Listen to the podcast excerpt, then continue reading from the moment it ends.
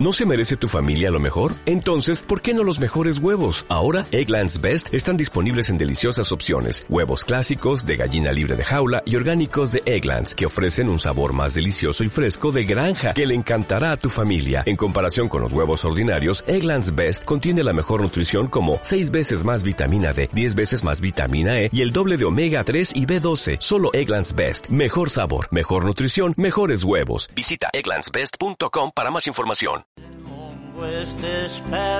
Escuchas mongoradio.com, la emisora online libre e independiente para escuchar y ser escuchado.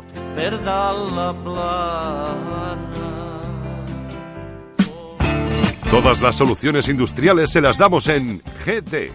Porque en GD ponemos a su disposición toda la gama tanto profesional como doméstica en maquinaria Karcher para la limpieza de su industria, comercio y hogar. Porque GD es también servicio técnico oficial exclusivo para toda la Marina Alta con los precios más competitivos del mercado. GD, Soluciones Industriales. Nos encontrará en la calle Independencia número 32, en Denia. Teléfono 965 78 86 68 y nuestra web info arroba. Todas las soluciones las tenemos en GD. El tiempo corre deprisa y con él llega la hora de ir pensando en celebrar la comunión de tus hijos este próximo año. Por ello, en el restaurante Hamsey La estamos diseñando menús especiales desde 18 euros los niños y 30 euros los mayores, con numerosas opciones y variedad de menús y mucha diversión para los peques. En amplio espacio interior y exterior con parking privado. Las plazas son limitadas. Información y reservas en los teléfonos 965 78 3506 y 658 903 280 o en el correo hamse.arrosdenia.gmail.com. Restaurante Hamse y La Ros, en la calle Pasarell número 3 de Les Marines, Denia.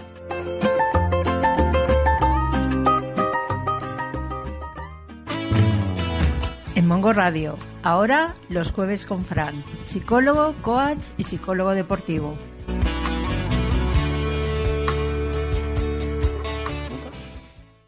Bueno, ya estamos con él, con Fran Bosch. Buenos días. Buenos días, Emma. Bueno, eh, después del eh, programa de hace dos semanas, hoy retomamos los programas los jueves con Fran. Cuéntanos hoy de qué, de qué nos vas a hablar. Pues mira, vamos a hablar de cómo ser un buen referente para nuestros hijos en el ámbito del cotidiano.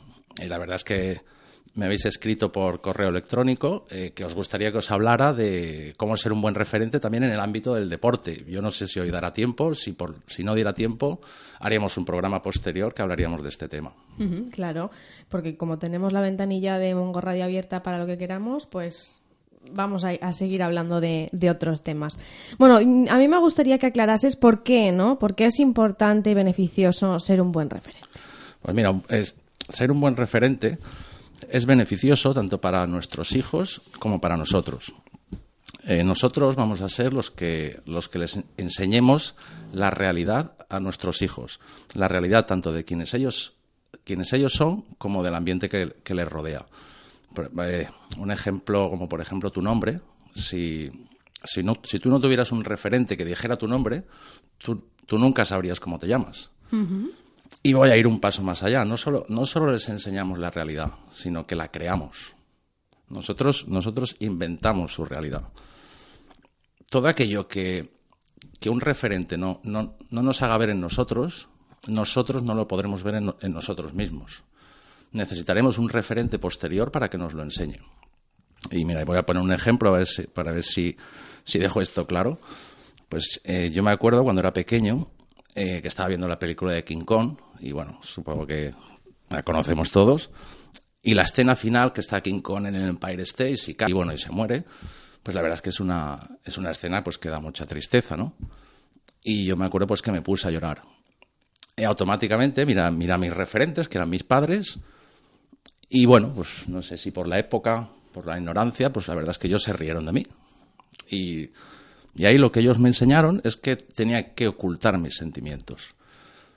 Y bueno, pues así hice durante muchísimos años de mi vida, ocultaba mis sentimientos, por supuesto no, no volví a llorar en una película porque me daba vergüenza. Y tuvo que venir un, referente posterior, que en este caso fue mi mujer, la que me enseñó un poco a sacar mis sentimientos. Y, bueno, y, un, tiempo después, curiosamente, volví a ver la película con mi hijo, ya la, la, la, versión moderna, y él pues se puso a llorar ¿no? al final de la película. Y, y, gracias a que mi mujer como referente me había enseñado a sacar mis sentimientos, pues pude compartir con mi hijo un momento, la verdad es que bastante bonito tanto para mí como para él. También de, aquí la, la, evolución, ¿no? Con el paso de los años, cómo, cómo actuamos de una forma o, o, de otra también. Exactamente. Nosotros vamos a ser eh, unos referentes durante toda la vida para ellos, pero si bien es cierto que ellos luego irán teniendo otros referentes, como pueden ser maestros, profesores, parejas, amigos. ¿Y cuáles son los valores, ¿no? que, que debemos de transmitir como, como referentes? Pues mira, eh, yo creo que debemos de, transmitir valores eh, esencialmente que dependa de nosotros el, el, obtenerlos y el mantenerlos. Valores que residen ya en nuestro interior, pero que necesitamos de un, de un referente para que, para que nos ayude a sacarlos, ¿no? Podríamos decir, eh, pues autoestima, confianza, empatía, solidaridad y muchos más, ¿no? Pero yo creo que el que engloba un poco esta idea sería sentirse seguro con uno mismo. ¿Y por qué digo esto? ¿Por qué valores que residen en nuestro interior? Pues mira, yo creo que, que la sociedad, en la sociedad llamada del bienestar, en la sociedad actual, de con tal de, de, motivarnos a consumir, el sistema nos hace creer que podemos estar siempre felices y contentos. Eh, es como, es como que, que, la felicidad nos pertenece por, por derecho, sin que tengamos que hacer nada para conseguirla, ¿no? Parece que se ha convertido en un eslogan de vida, que si no tienes experiencias maravillosas, éxito y dinero, es como que no puedes, como que no puedes sentirte bien contigo mismo. Eh, lo podemos ver en los anuncios de televisión, cuando vemos pues una mujer que simplemente por el hecho de poner una pastilla en la lavadora está feliz y contenta, y digo mujer pues porque suelen ser, suelen ser las mm. mujeres las que hacen los anuncios, o, o cuando nos quieren vender un coche nos dicen que seremos los amos de la carretera, y si hablamos de perfumes, pues, ¿qué te voy a contar? Te pones tres gotitas y los hombres y las mujeres caen rendidas a tus pies y eres, y eres, y eres el amo de la noche, ¿no? Y mira, y hace, hace poco veían las noticias, y esto la verdad es que me parece un poco, un poco lamentable, porque eran, porque eran las noticias, estaban hablando de la pérdida del cabello, ¿no? Y salía una especialista, eh, una especialista en injerto de cabello y decía que la pérdida de cabello, dice, es una enfermedad, Exacto. Es a lo una... mejor es por el estrés que llevamos encima, ¿no? Puede ser, lo que pasa es que el hecho de que, el hecho de que lo aborden ya como que perder el cabello es una enfermedad, mm. y decía que tiene cura de una manera fácil, rápida y barata.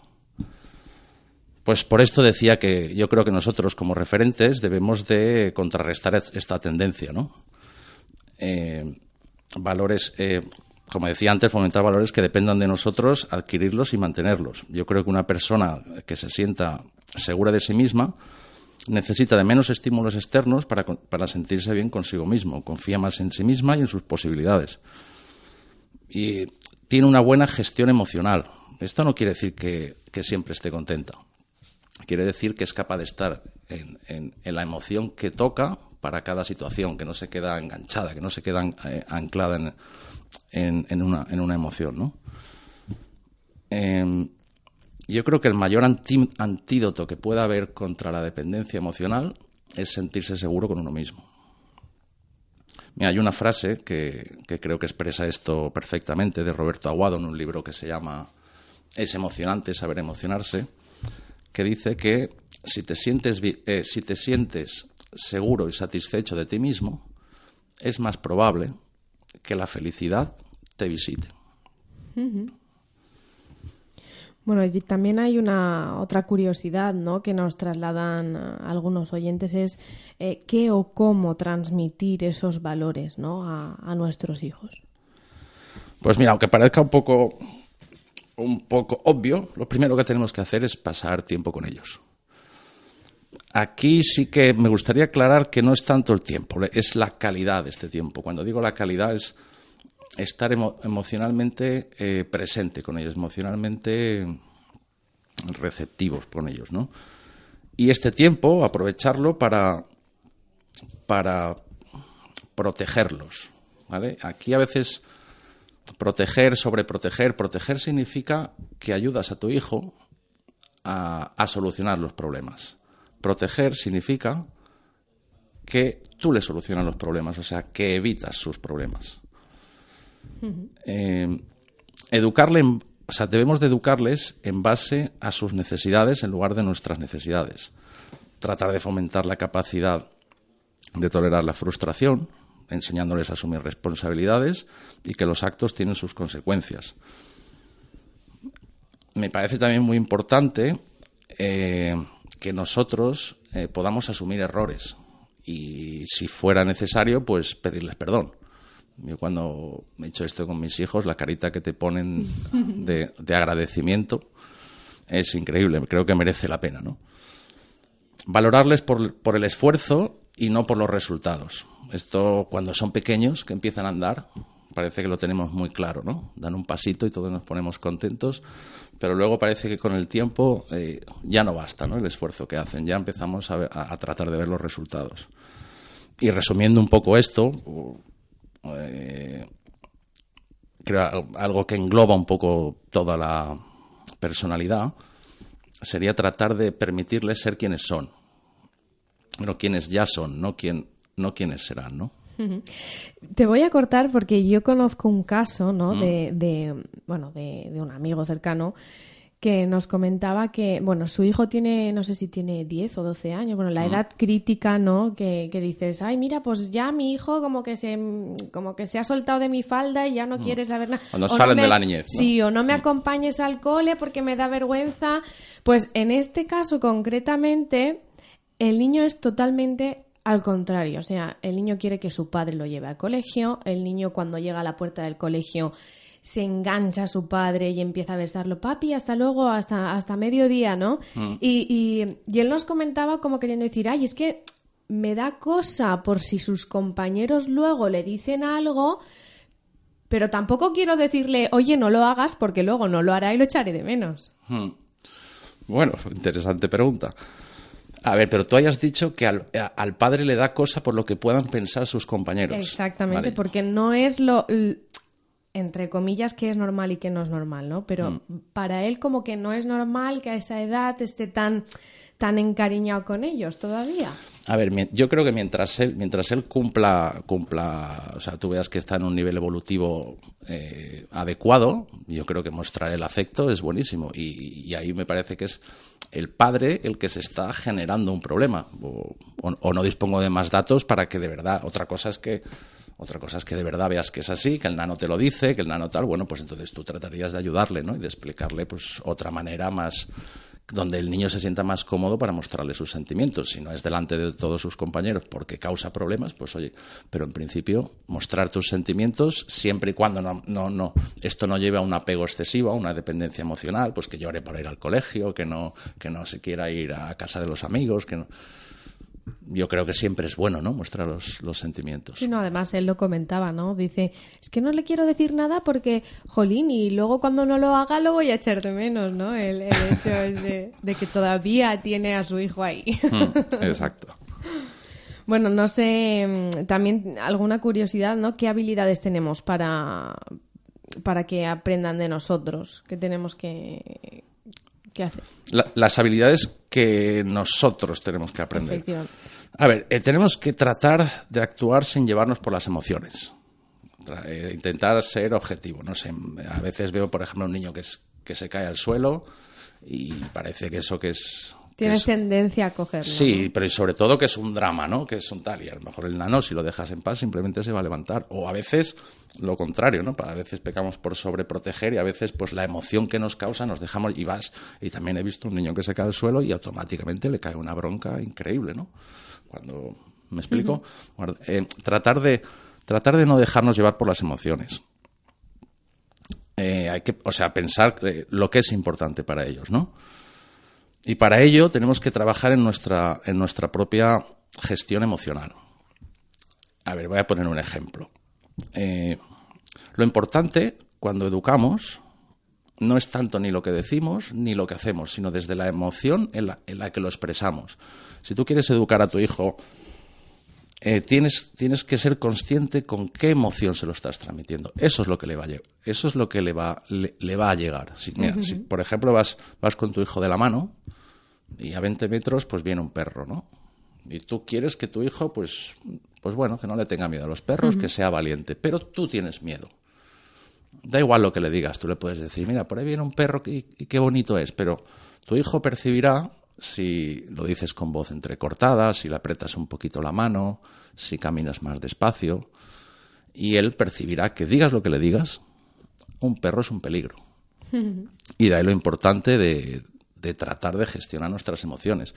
Si fuéramos capaces de saber en qué estado emocional exactamente nos encontramos en cada momento, siempre entenderíamos por qué mi hijo reacciona como reacciona y incluso por qué yo estoy reaccionando como estoy reaccionando y qué es lo que está pasando exactamente en esa interacción. Bueno, yo creo que, que eso de, de, cómo transmitir las cosas eh, se nota por aquello que decimos, ¿no? Que, lo, que los niños lo saben todo.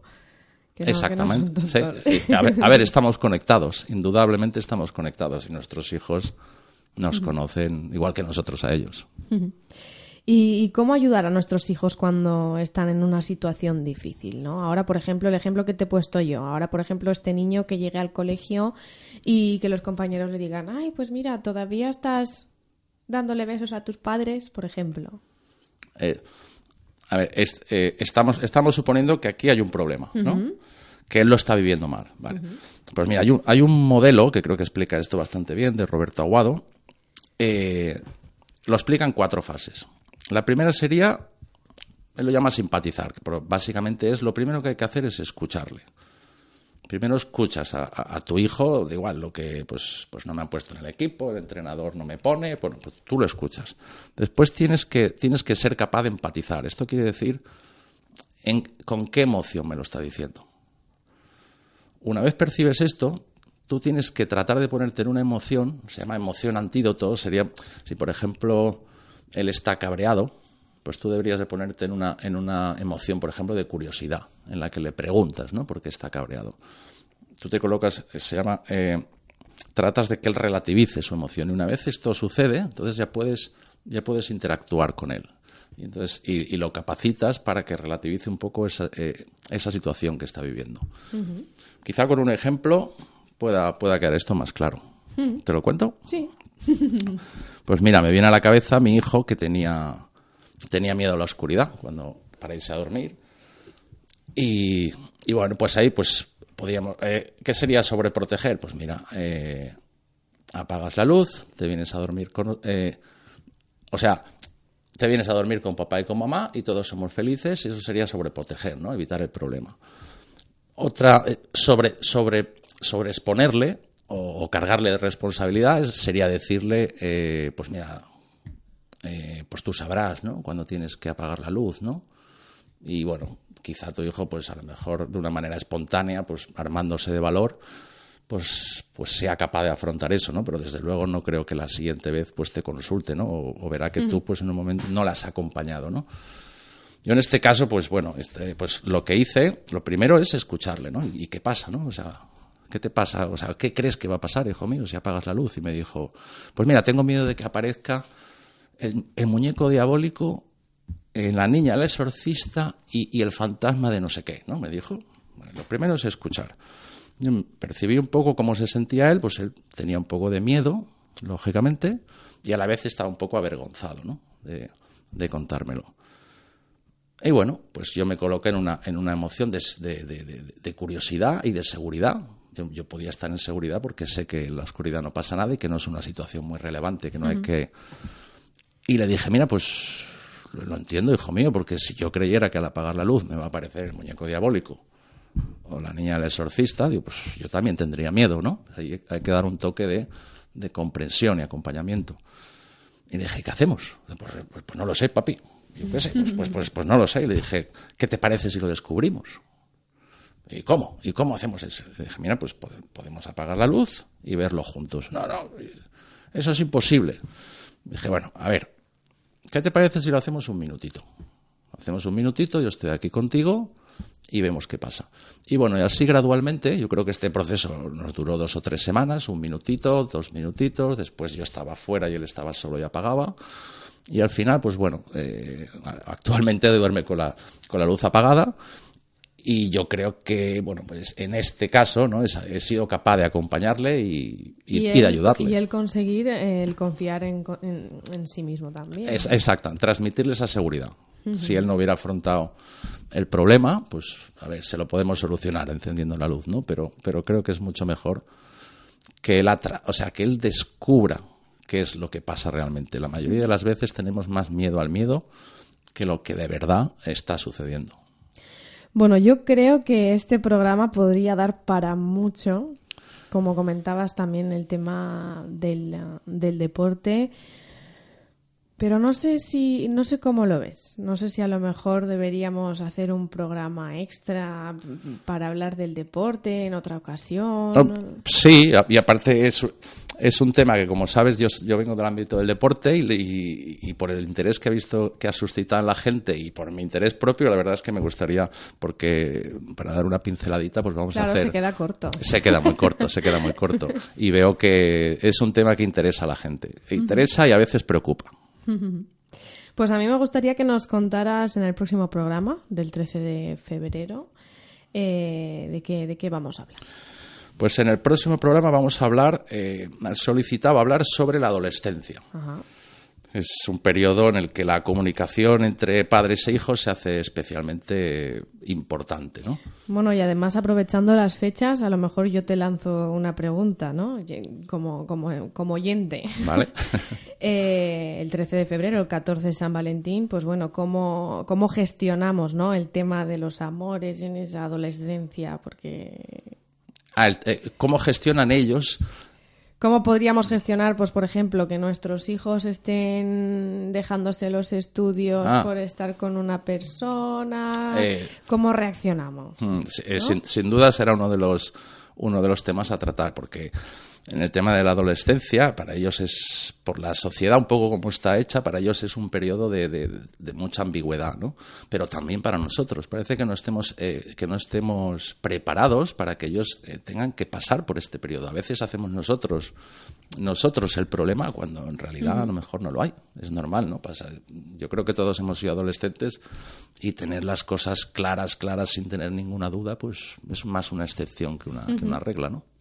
Pues nada, ahí lo dejamos y nada, os invitamos al 13 de febrero al partir de las 11 de la mañana a los jueves. y eh, recordar que si, si quieren, si si los oyentes quieren proponer un cualquier tema que queramos tratar, pues a través del Facebook de Mongo Radio o a mi, o a mi correo electrónico, eh, psicología, psicología fran arroba gmail.com, lo podéis hacer, o, tratar, o cualquier pregunta sobre la, adolescencia, pues trataré de, de responderla. Pues muchísimas gracias, Fran. Un auténtico placer.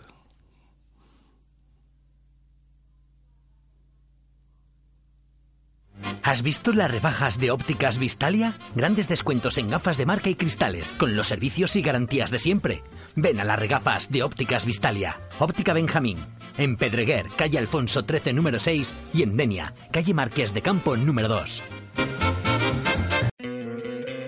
¿No te encantaría tener 100 dólares extra en tu bolsillo? Haz que un experto bilingüe de TurboTax declare tus impuestos para el 31 de marzo y obtén 100 dólares de vuelta al instante. Porque no importa cuáles hayan sido tus logros del año pasado, TurboTax hace que cuenten. Obtén 100 dólares de vuelta y tus impuestos con 100% de precisión. Solo con Intuit TurboTax. Debes declarar para el 31 de marzo. Crédito solo aplicable al costo de la presentación federal con TurboTax Full Service. Oferta sujeta a cambios o cancelación en cualquier momento.